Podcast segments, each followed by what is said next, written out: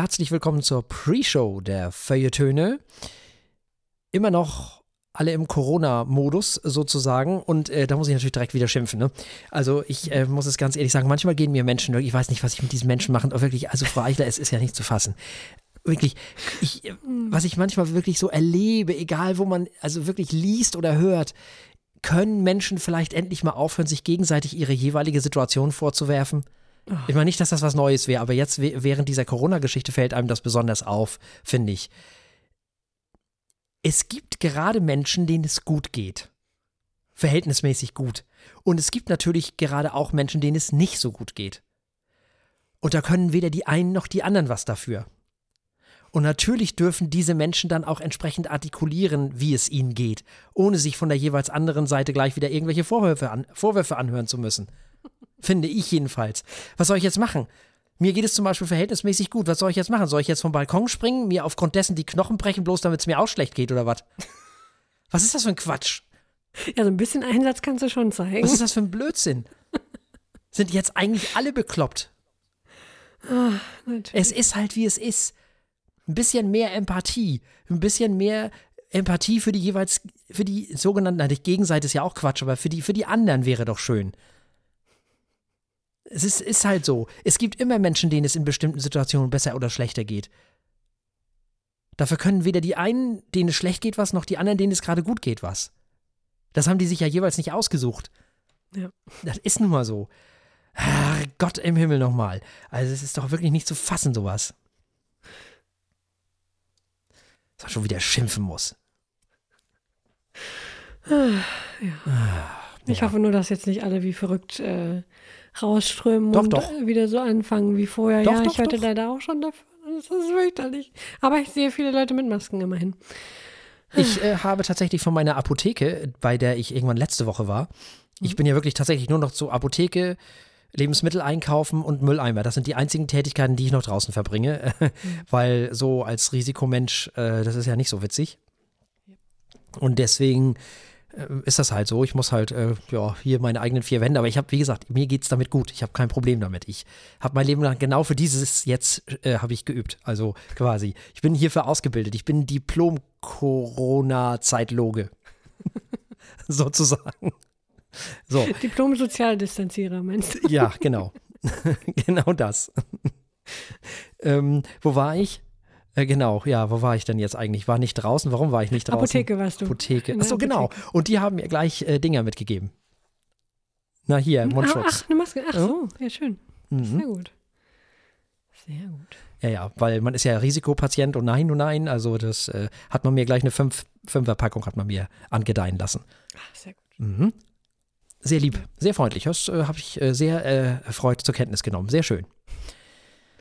Dann äh, gab es noch eine kleine lustige Diskussion auf äh, Mastodon, eine nicht ganz ernstzunehmende, eine ganz drollige.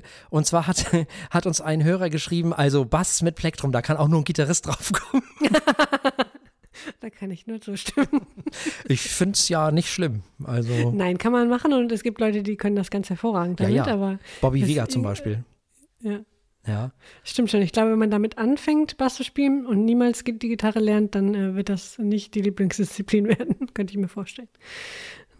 Ich weiß es nicht, keine Ahnung. Spielt, es gibt ja so Bassisten, die auch beides machen, ne? die mal hier, Ja, mal da, mal dort und keine Ahnung. Äh, ich kann nur empfehlen Bobby Vega. Bobby Vega äh, spielt, der kann alles, der kann einfach alles. Der Mann ist also wirklich unfassbar, was der alles kann. Der, der kann spielen wie Jaco Pastorius, der kann spielen wie, wie, wie, wie Markus Miller. Ähm, oder der kann auch spielen wie, keine Ahnung, halt, äh, Leute mit Pleck halt. Also der kann irgendwie alles. Das ist unfassbar, was der, der hat vor allem Groove. Macht unendlichen Spaß. Würde wahrscheinlich David Foster Wallace wieder sagen.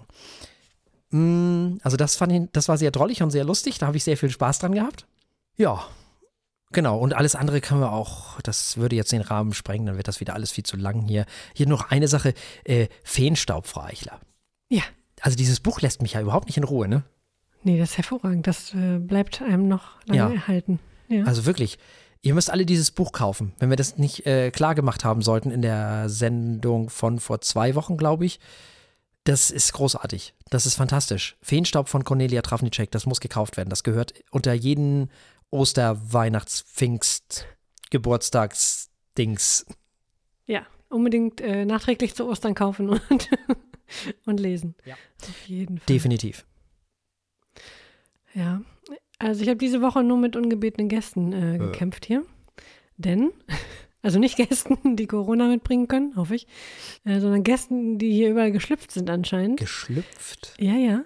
Weil man lernte da- dadurch aber auch, ich musste das erstmal äh, tot googeln, dass äh, diverse Spinnenarten im Frühjahr schlüpfen. Hm, okay. Genau, also ich mag, ich mag äh, ja mittlerweile hier meine kleinen äh, Spinnen, langbeinigen Freunde, aber irgendwo ist auch mal vorbei, Leute, ne? Hier, das gibt es nicht. Mitten im Raum, sich auf den Tisch runterlassen, in jeder Ecke sitzen, plötzlich an der Wand sitzen, wenn man um die Ecke kommt und ein Licht anmachen will. Ihr habt ja nicht mehr alle. Das hier ist so eine Horde wild gewordener Spinnentinis, die sich Spaß machen, mich zu erschrecken an jeder Ecke. Kein Bock mehr. Ehrlich. Und, und, und da haben die sich jetzt irgendwo ein Nest gebaut und da kommen die alle her oder was? Ja, es müssen diverse sein, ich weiß es nicht. Ich meine, es kommt ja einerseits davon, wenn man sich äh, so Flausen in den Kopf setzt, sich das draußen hier in den Garten zu setzen, ne? Selber schuld. Sich Äh, draußen in den englischer Rasen, ja, englischer Rasen produziert keine, keine Tierchen, aber ähm, so. wenn man das alles ein bisschen natürlicher haben will, hat man halt Ah, auch Spinnen ja, überall. ja, ja. Ist ja auch in Ordnung, aber wenn die sich dann rein verlaufen, meh. So, wenn man dann noch äh, einen Kerl im Haus hat, der ständig die Fenster offen lässt, dann denken die sich auch, auch schön. Mhm.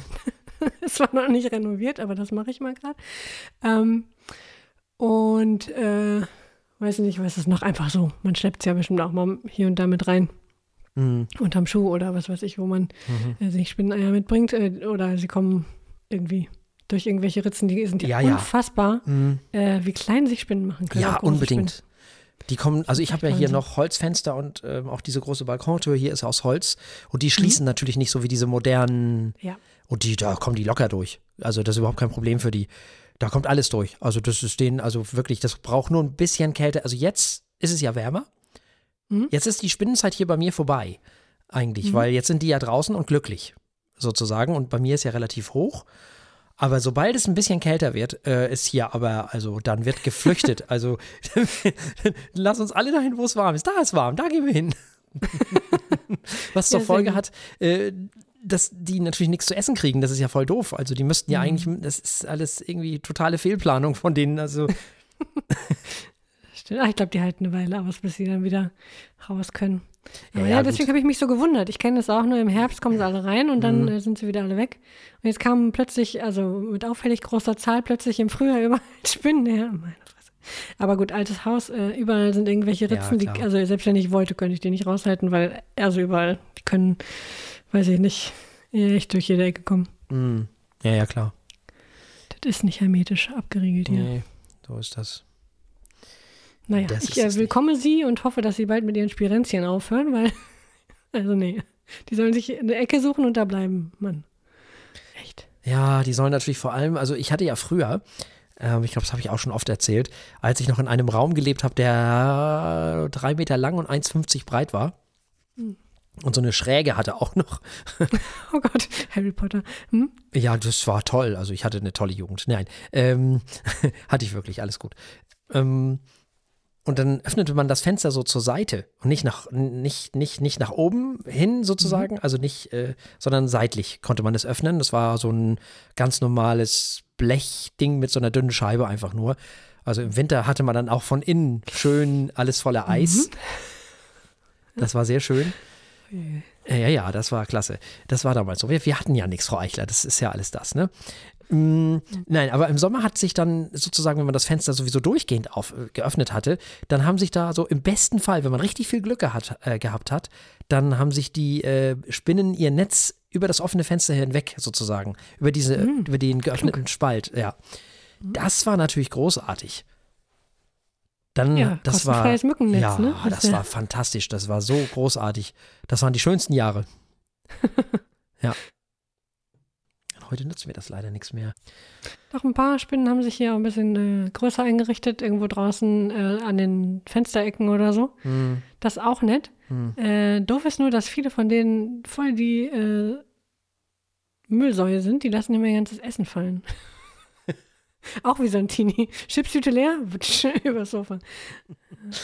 Da liegen da überall die liegen da Fliegen immer rum. irgendwelche, ja, ja, da liegen so verpuppte, ausgesaugte Rosinenfliegen irgendwie auf der Fensterbank. Tja, Ah, ja. was soll man machen, ne? Ja, ich meine, immerhin sind sie wohl genährt. Das ist, Ja, apropos wohl genährt. Im, Im August, da freue ich mich ja jetzt schon wieder drauf. Ne? Also ab August geht es ja hier auch wieder los mit der ganzen Vesperei. Ne? Also da, Okay. da freue ich mich ja. Das ist ja wirklich auch, also das ist ja auch so, ein, also so eine Tierart, also das ist ja wirklich jedes Jahr das Gleiche.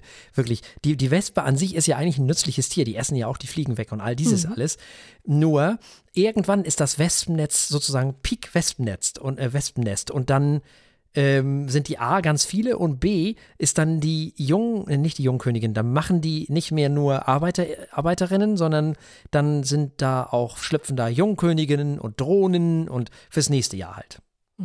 So, und dann ist das alles so viel und die brauchen alle ganz viel Energie, dass die dann nicht mehr nur die Fliegen und das alles essen, sondern alles, was nicht nied- und nagelfest ist. Weil so dann gehen sie an deinen Kuchen und äh, an dein Fleisch und weil die brauchen dann unheimlich viel Eiweiß und Zeug was sie dann brauchen.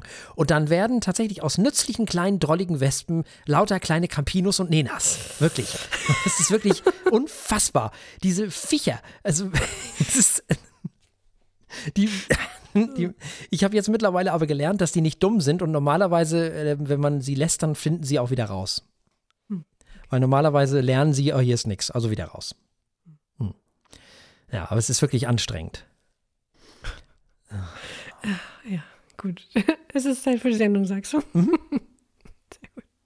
Oh, oh, oh, darf, darf man aber seine, seine Hm? Hm? äh, Notizen nicht wieder ähm, wegklicken. So, Ah, okay.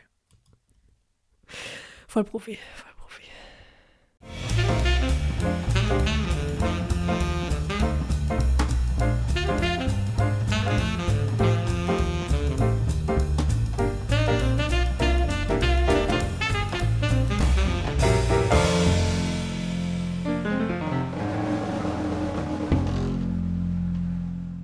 Herzlich willkommen bei den Feuilletönen, die Kultursendung mit wöchentlichem Wohlsein für Augen, Ohren und Hirn.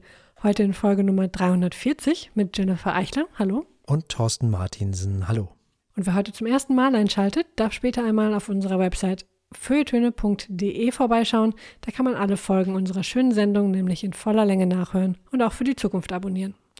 Wir starten heute wie immer mit gelesen. Wir sprechen heute über Sigrid Nunez. Sie wurde in der Stadt New York geboren und ist dort auch aufgewachsen.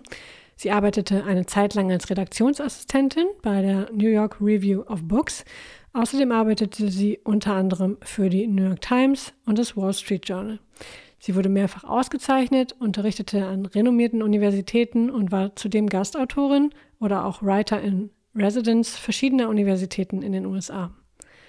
Für den Roman Der Freund, den wir heute besprechen wollen, erhielt sie 2018 den National Book Award. Und mit eben diesem Roman ist Sigrid Nunez über Nacht in den USA berühmt geworden und seitdem eine feste Größe in der US-amerikanischen Gegenwartsliteratur. Endlich muss man ja schon sagen. Übersetzt wurde der Roman von Annette Grube aus Berlin. Und wir haben es in diesem Roman mit einer Ich-Erzählerin zu tun, einer ähm, ja fast schon autobiografisch anmutenden Ich-Erzählerin, ähm, die in New York lebt, die Schriftstellerin ist und die um ihren jüngst verstorbenen besten Freund trauert, der Selbstmord begangen hat. Ebenso trauert sein Hund um sein Herrchen und die Frau bekommt dann diesen Hund vermacht. Es handelt sich um eine riesige Dogge namens Apollo und das Apartment der Frau ist eigentlich viel zu klein für ihn, aber das hält die beiden nicht davon ab, sich gegenseitig durch die Trauer zu begleiten. Herr Martinsen. Ja, ich möchte zunächst einmal, weil das machst du ja auch sonst immer so gerne und deswegen, also dieses Mal ist mir das wirklich aufgefallen, dieses Cover. Ja. Das ist ja nicht schön. Nee, also diese komischen Formen und dann dieser Hund davor, das ist ein bisschen einfallslos, ne? Ja, das schreckt auch ab. Aber ich fange mal an. Anfang ist auch wieder so das Stichwort, weil ich hatte es wieder am Anfang schwer. Muss ich ehrlich sagen, schwieriger Anfang, mal wieder für mich. Das äh, Buch schafft es anfänglich tatsächlich nicht, mich für die Geschichte zu interessieren. Denn, und das fiel mir sofort ein in dem Moment, Referenz, wenn es um Geschichten von Gestorbenen geht, ist für mich Kurt von Sarah Kuttner. Es ist ohne Pathos, aber sehr emotional und es geht an einen ran, wie man so schön volkstümlich sagt. Und bei diesem Buch, es ist für mich am Anfang zu viel Tagebuch ohne fesselnde Story. Es ist mir zu bemitleidend, zu selbstreferenziell, um sich selbst drehend, die Schriftstellerin hier, die Schriftstellerin da und so weiter und so fort. Und ich dachte die ganze Zeit so, ja, okay. Dann auch so Details äh, bezüglich des Freundes, wo ich dachte, wen interessiert jetzt, ob der Verstorbene irgendwann mal neun Kilo mehr oder weniger gewogen hat? so, ähm, okay. Dann war der Tote natürlich mehr als nur ein platonischer Freund, so gesehen. Also war er natürlich nicht, aber es wäre ihr lieb gewesen, wenn es so gewesen wäre. Das hat mich auch nicht so sonderlich überrascht. Am Anfang wohlgemerkt, es geht um den Anfang. Ne? Also dachte schon so bei mir, ja gut, das musste ja so kommen, das war ja wieder zu offensichtlich und so weiter und so fort. Und ich dachte so, ja gut, jetzt wieder so eine Mischung aus Eifersucht und Glorifizierung des Verstorbenen, was in der Situation ja auch durchaus nachvollziehbar ist, wenn es denn so ist, so nach dem Motto, wenn sie dann wirklich eben in ihm mehr gesehen hat, dann ist das ja alles nachvollziehbar. Aber das war mir alles zu durchschaubar. So. Und es ging mir auf die Nerven, wenn ich ganz ehrlich bin. Der erste Teil des Buches besteht aus um sich selbst drehen und Selbstmitleid. So, das ist okay für Trauer. Ich habe aber am Anfang war ich erstmal genervt. So, ich habe dann hinterher verstanden, dass das auch gut so war. Und es geht am Anfang auch, ja, ich weiß nicht, es geht gar nicht um den Tod des Freundes, sondern es geht eigentlich mehr um das vermeintlich eigene, unvollkommene Leben, was den LeserInnen hier dargelegt wird. So habe ich jedenfalls das empfunden. Es ging mehr um sie selbst als um den Verstorbenen. Mhm. Und ich dachte so bei mir so, oh, langweilig und anstrengend und langweilig und nervig und langweilig. Sehr spät merkte ich dann, dass das von dem Buch auch genauso gewollt war. Es ist ein Buch über das Schreiben und über den Literaturbetrieb. Und über ziemlich doofe Männer in eben diesem Literaturbetrieb. Und das gefiel mir dann natürlich wieder. Und nach einem Viertel, nach fast einem Viertel des Buches, also nach 20 Prozent des Lesens, nach einem Fünftel des Buches, muss man sagen, kommt dann auch tatsächlich endlich mal der Hund ins Spiel. Und ich dachte so, ah, Hundi, endlich, Hundi. So, und äh, dann wurde das Buch für mich erstmal richtig toll, denn da ging es ja um Hundi. Ne? Denn jetzt ging es nicht mehr um das Selbst, sondern es ging um das Hundi. Es ging um das Sein, um das Verhalten des Hundis und um die Art, wie es trauert, um die Art, alles Mögliche zu machen und über die Art des Hundis, wie es so alles Mögliche macht. Und es ging eben um diese zwei Wesen, wie sie zueinander fanden, obwohl sie den Hund ja am Anfang gar nicht haben wollte. Und dann war das Trauern plötzlich erstmal auch gar nicht mehr so wichtig, sondern das Hundi und das Drumherum um dieses Hundi war wichtig. Und es wurde endlich auch ein bisschen witzig und ich finde witzig ja auch immer ganz wichtig, wenn es um Trauern geht. Ja, bis es dann doch wieder nicht um den Hund ging, sondern um den Verstorbenen und somit natürlich auch wieder um die Trauernde. Aber das war plötzlich gar nicht mehr langweilig, sondern es war plötzlich rührend und fesselnd. Man merkt während des Lesens plötzlich, was für ein wichtiges Buch es ist, was hier geschrieben wurde, weil es so viele Themen behandelt. Es geht um Unterdrückung, um Vergewaltigung, um Benachteiligung von Frauen. Äh, nicht nur, aber auch im Literaturbetrieb. Es geht um Sexarbeit, um Sexismus natürlich auch um Liebe zu den Haustieren. Es geht um Freitod und ja, natürlich auch ums Schreiben.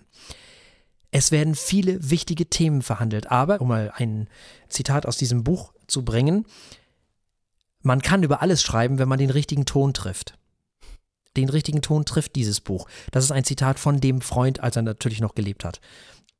Ein weiteres Zitat, was mich äh, sehr beglückt hat, war, wenn man bedenkt, wie mutig es ist, die alten Bücher noch einmal zu lesen, denn sie könnten ja eventuell dem heutigen Anspruch nicht standhalten. Äh, das ist mir schon oft passiert tatsächlich, dass ich äh, mhm. Bücher nochmal gelesen habe und dachte, mh, hm, naja. Äh, und ganz besonders schön ist natürlich, alles, was mich davon abhielt, Misanthrop zu werden, ist die Liebe der Hunde zu den Menschen. Das hat mich natürlich sehr, sehr beglückt.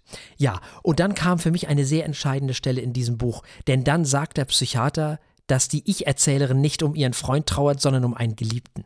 Also nicht um einen äh, platonischen Freund, sondern um einen Geliebten. Und ich hörte mich laut Ja sagen, genau, das ist es.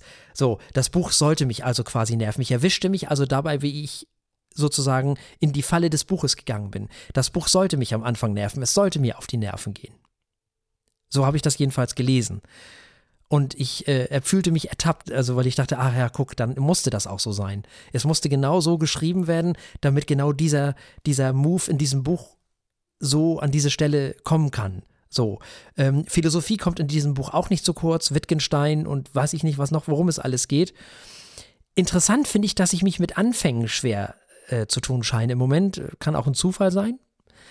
Ähm, wobei der, der Anfang bei dem anderen Buch, das sind ja zwei unterschiedliche Gründe. Bei dem anderen waren es ja diese Fantasy-Ängste, die ich da hatte.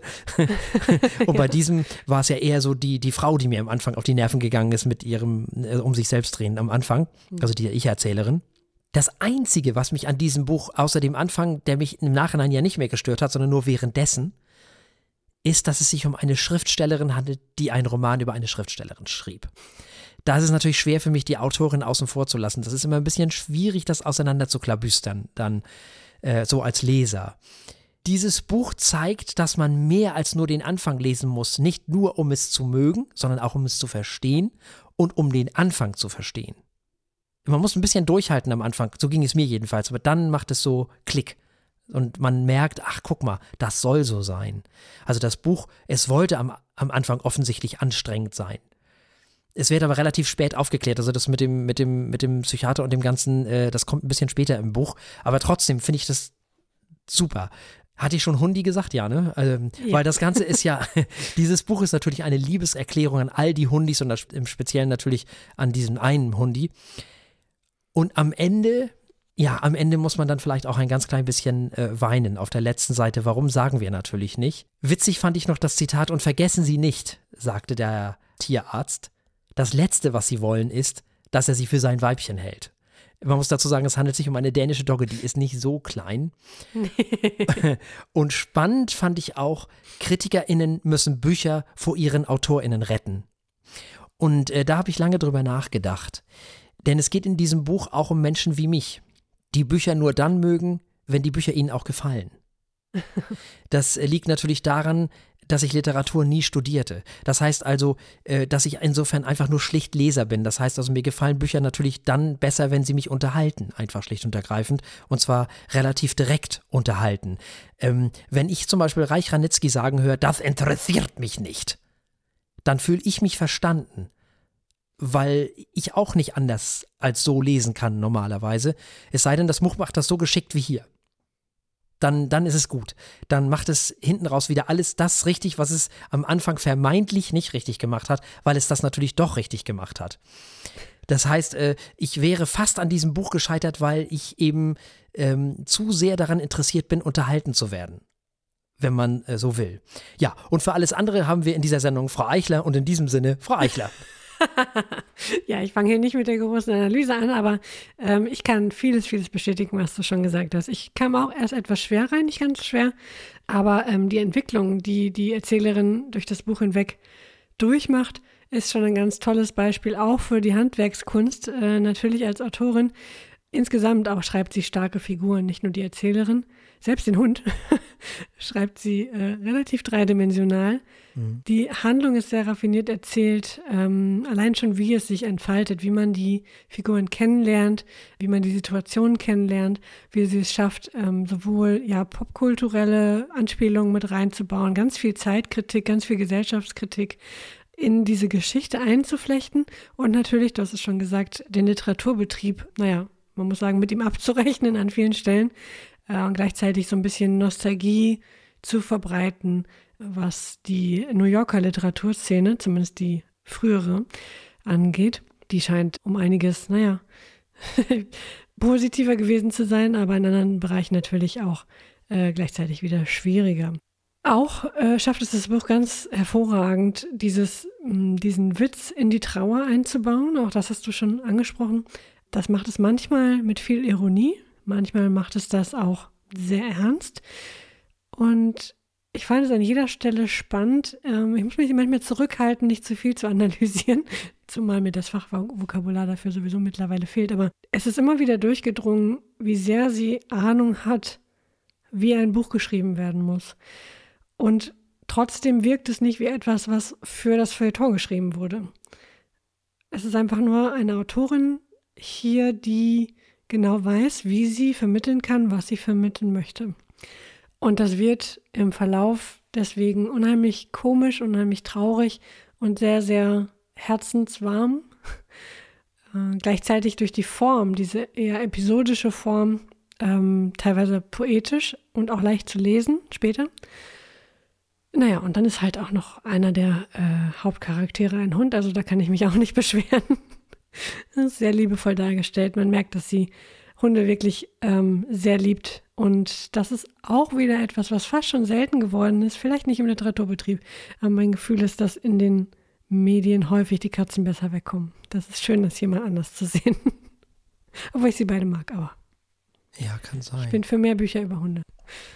Ja. Wie viel Seele sie ihm gibt auch. Also es ist wirklich, wirklich schön. Ja, wobei Romane über Tiere immer schwierig sind. Ja, Klar. Das Mhm. ist wie mit Kindern. In dem Moment, wo du ein Buch aus Sicht eines Kindes schreibst, bin ich fast immer raus.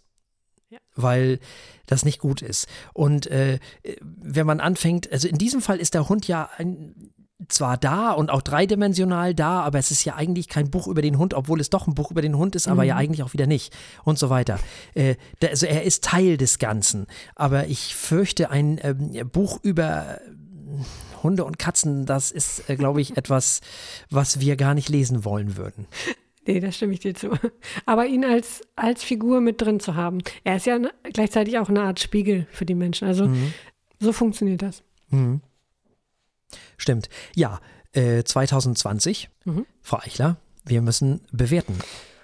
Äh, Ja, das rennt. Also für mich rennt das. Ich fand es, äh, vor allem wenn man es im Ganzen gelesen hat, wirklich hervorragend. Das funktioniert. Das ist ein tolles, es sind viele, viele tolle Themen, wichtige Themen.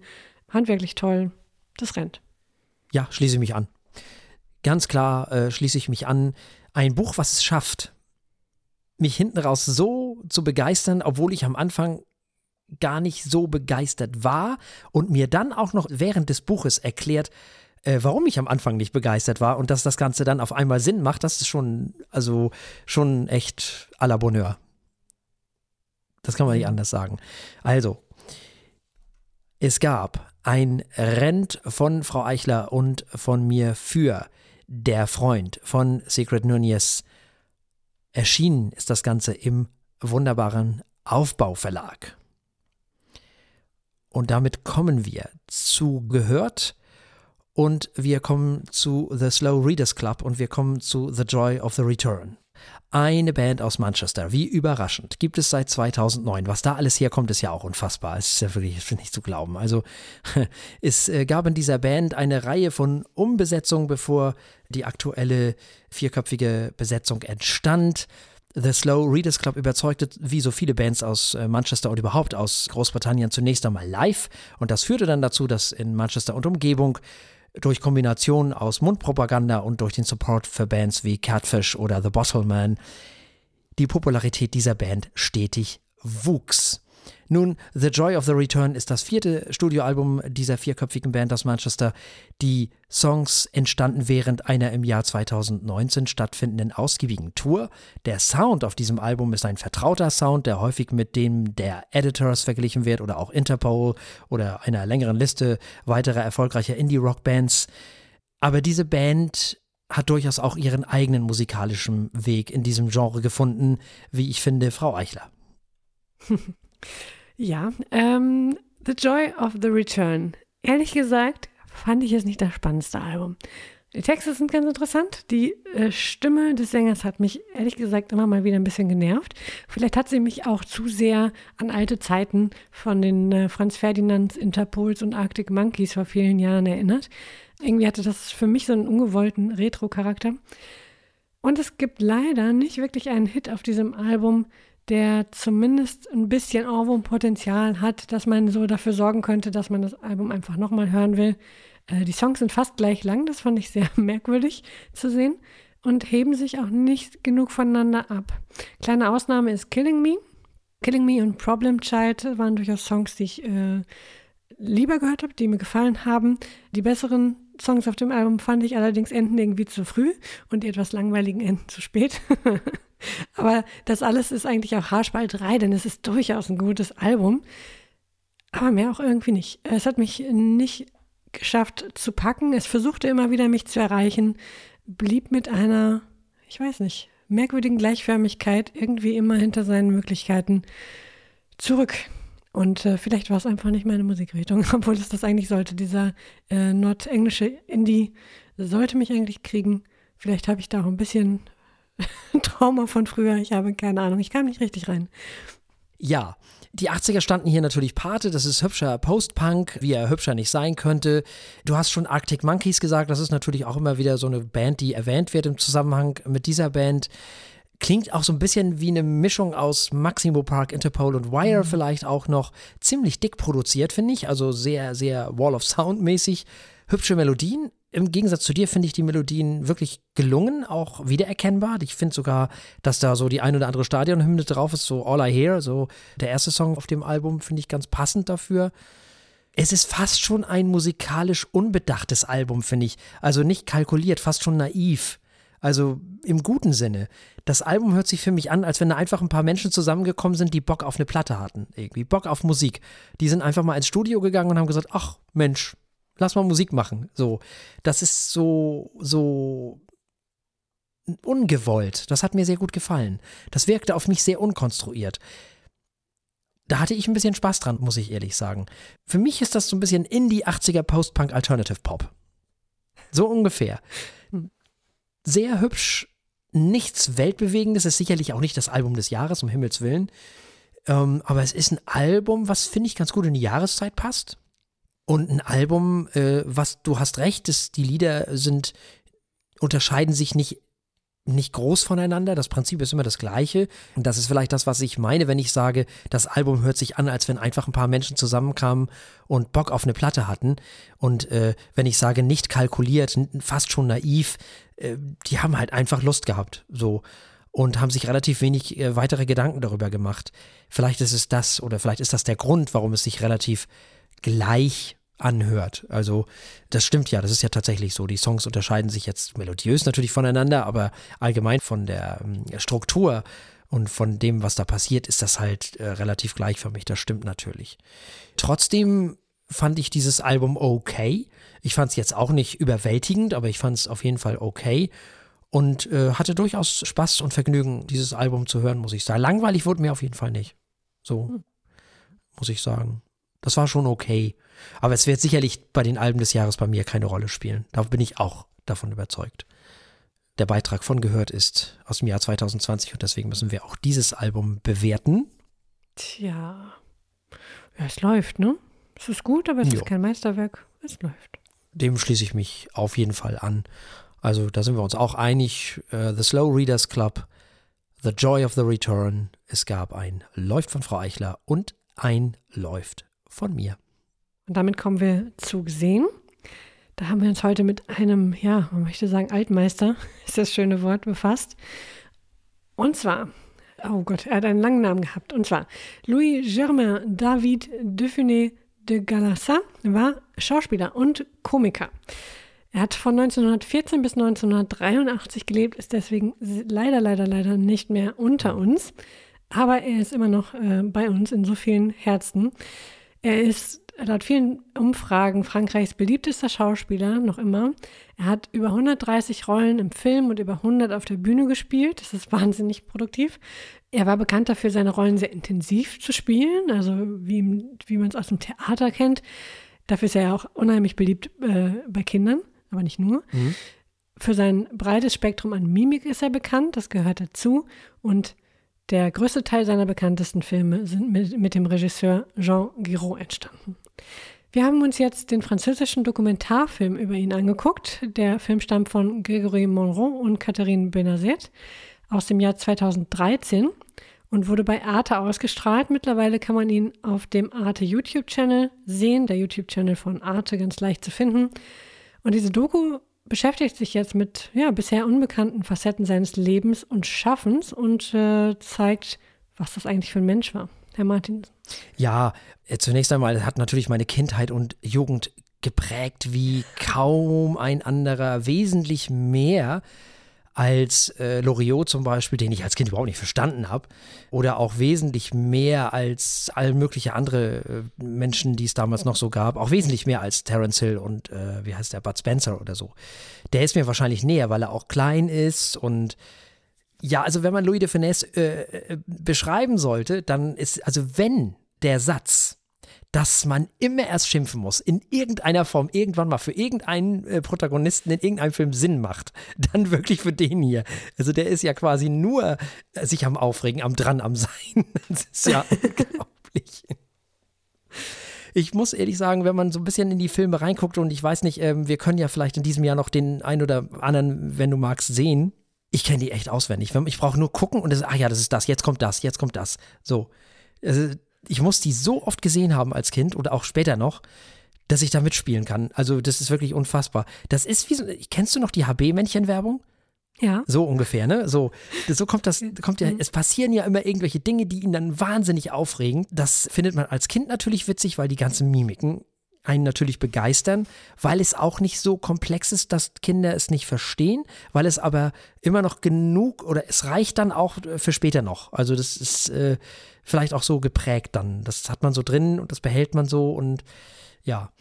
Was ich ganz spannend finde, sind äh, zwei Dinge, die mir besonders aufgefallen sind. Zum einen, dass er spanische Wurzeln hat, das wusste ich überhaupt nicht. Mhm. Das war mir völlig neu. Dass er dadurch auch, ja, äh, gar nicht immer so, dass alles gar nicht immer so lustig war für ihn in der Kindheit. Das äh, war mir neu. Und dass er, und das ist, finde ich, auch sehr spannend, dass er in den meisten Ländern der EU und auch in Israel oder in der Türkei und sogar im Iran sehr bekannt ist, im englischsprachigen Raum hingegen überhaupt gar nicht. Finde ich spannend. Weil ja, eigentlich. Das ist schwer zu, vorzustellen, ja. Hm, weil er ja eigentlich auch ein Loser ist in seinen Filmen immer so. Und das mögen ja eigentlich die britischen Menschen, oder? Stimmt, die Briten schon, ja. Die Amerikaner ja, die Amis nicht, gar nicht, nee, deswegen. Klar.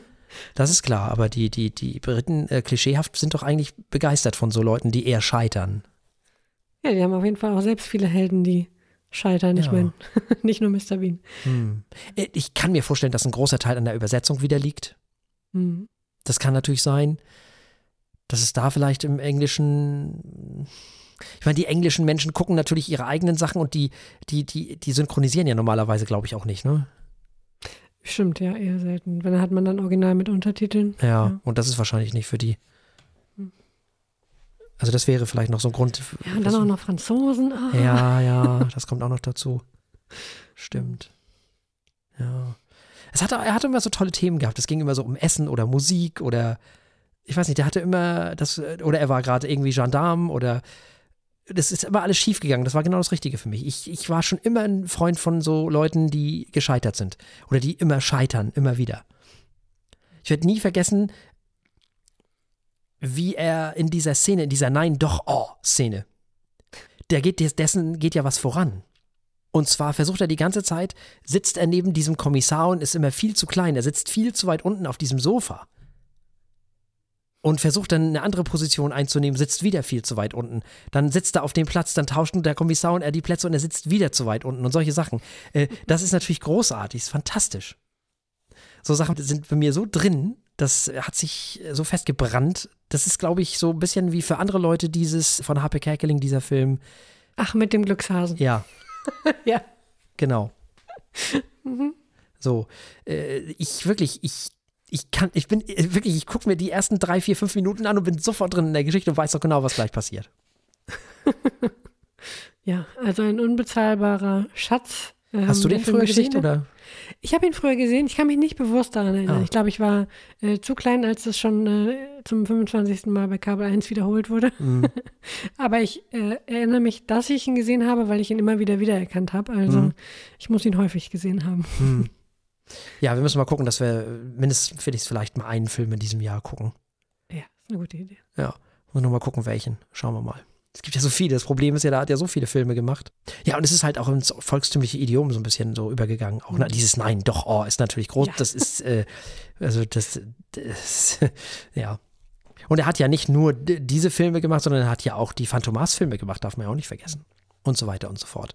Ja, also der hat ganz viele großartige Filme gemacht und offensichtlich auf jeden Fall mehr als eine Generation sehr geprägt. So viel kann man, glaube ich, sagen. Und ich konnte mich mit dem immer klasse identifizieren. Ein kleiner Mann, der die ganze Zeit nur gegen Wände läuft, immer so. das ist gefühlt. ja, hat mich offensichtlich sehr schwer beeindruckt.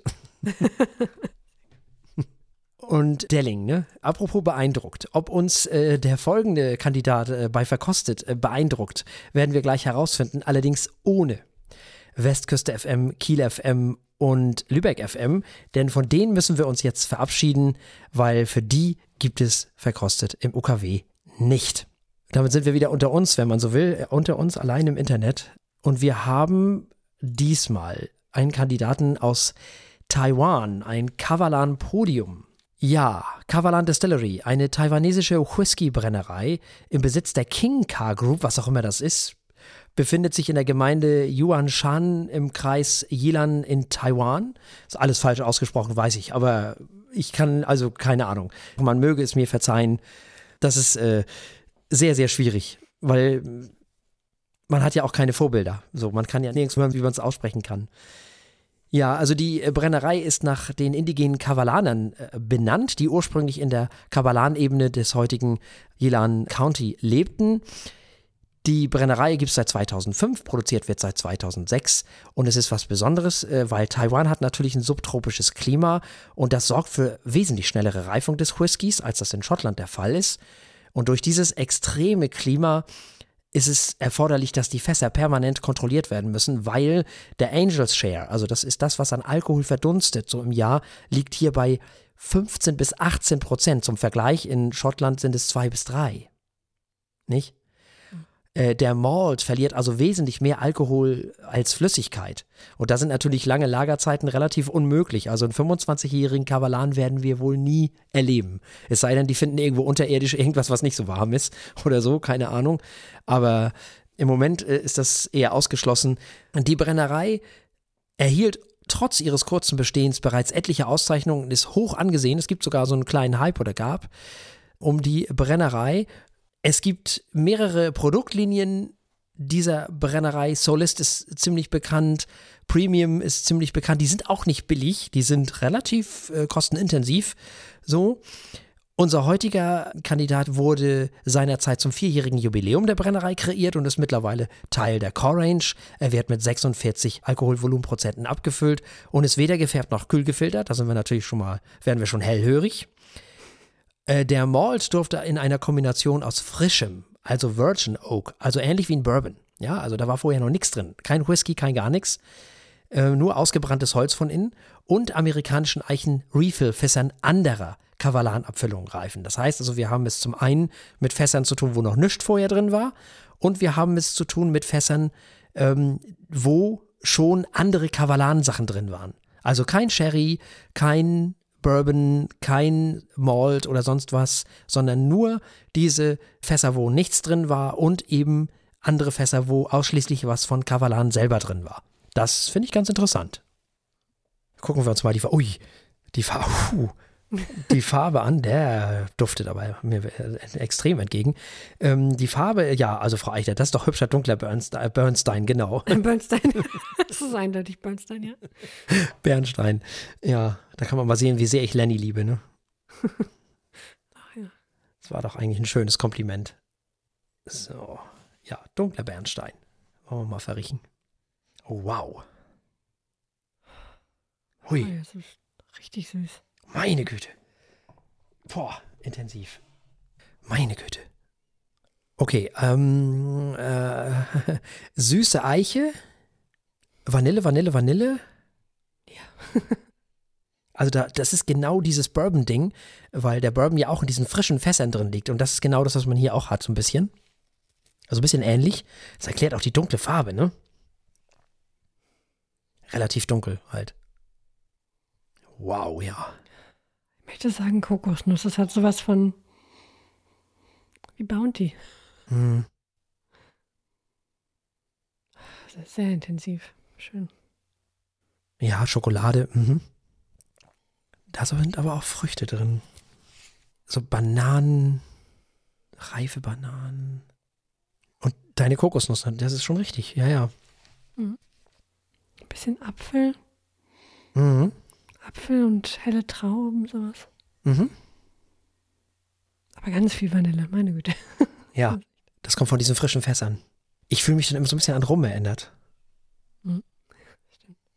Ja, gefällt mir gut. Die Nase ist toll. Sehr intensiv halt. Also krass gereift irgendwie. Das, man merkt halt, dass der so intensiv schnell gereift ist. Das kann gut oder schlecht sein. Also das, äh, das ist halt, also wenn der aus Schottland kommen würde, dann wäre er wahrscheinlich ich würde mal sagen, so fünf, sechs Jahre alt, vielleicht auch zehn, und hätte dann in First Fill Bourbon Fässern gelegen. So. Dann wäre er ein bisschen zurückhaltender gewesen auf der einen Seite, aber wahrscheinlich dadurch auch ein bisschen, ein bisschen komplexer geworden. Vielleicht.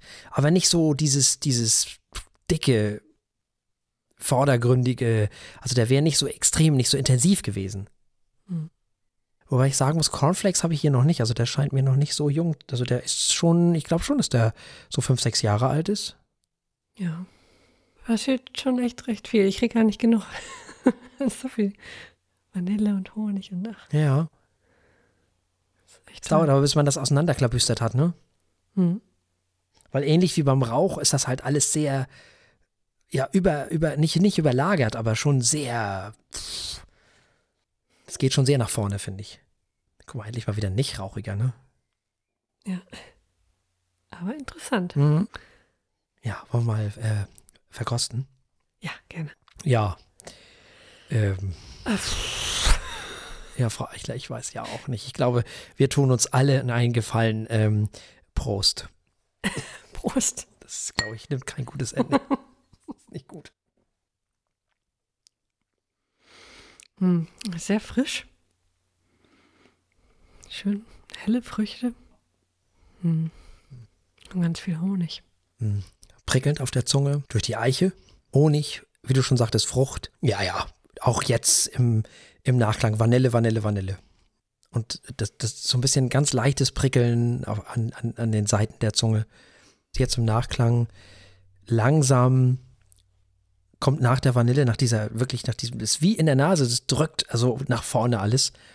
Es braucht ein bisschen, bis sich das so alles auseinanderklabüstert. Jetzt wird es ein bisschen fruchtiger im Nachklang. Der Honig hat eine Chance, auch die Schokolade. Es hat ganz viel, wo man früher dann äh, auf eine Süßigkeit Exotik draufgeschrieben hätte. und Kokos und Ja. Mango und dieses hm, Granatapfel. Genau nach dem Wort habe ich gesucht. Hm. Das ist wirklich interessant. Das ist, äh, hat man jetzt nicht so häufig in Whiskys. Es hat aber auch was von Rumkugel. Mhm. Ja, Nachklang ist okay, würde ich sagen.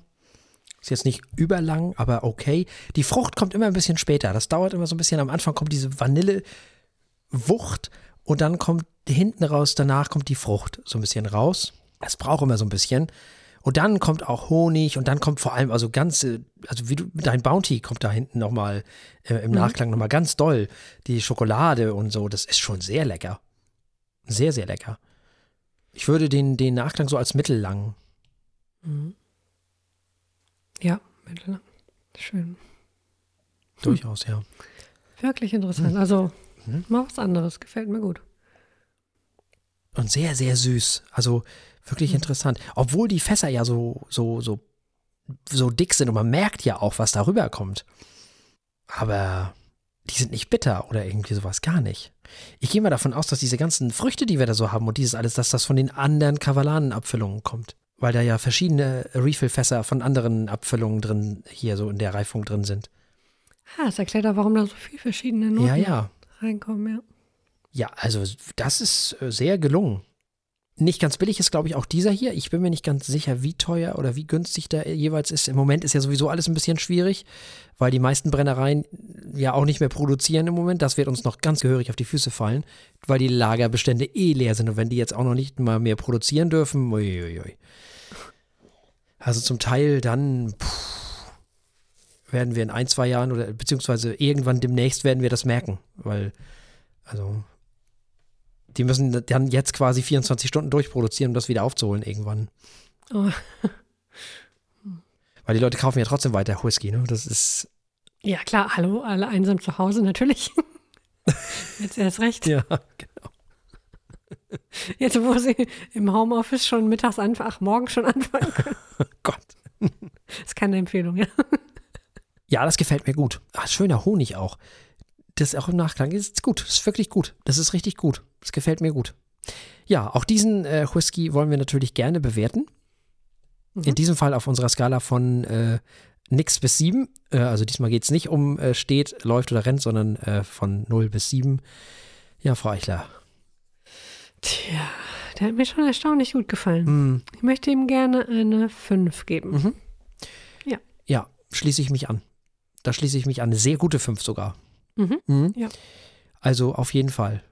Das hat mir auch sehr gut gefallen. Also ich muss ehrlich sagen, ich war skeptisch, weil der Kavalan ist ja auch wieder so ähnlich gehypt, so ein bisschen, ne, wie hier unsere Freunde von Highland Park und so. Also das ist ja alles so, oder McKellen ja auch gerne.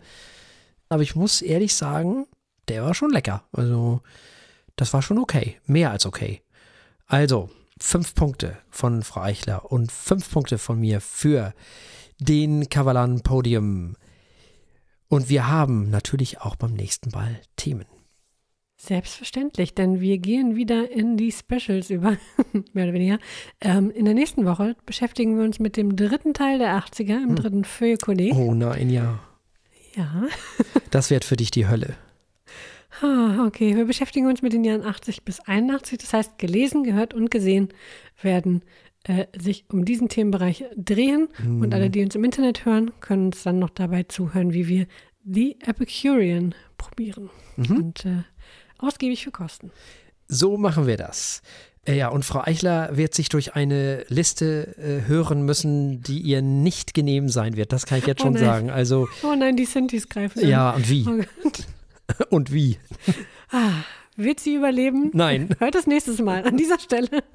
Jedenfalls musikalisch wird sie das nicht überleben. Sie wird sich mehrfach übergeben müssen. ja, so ist das manchmal.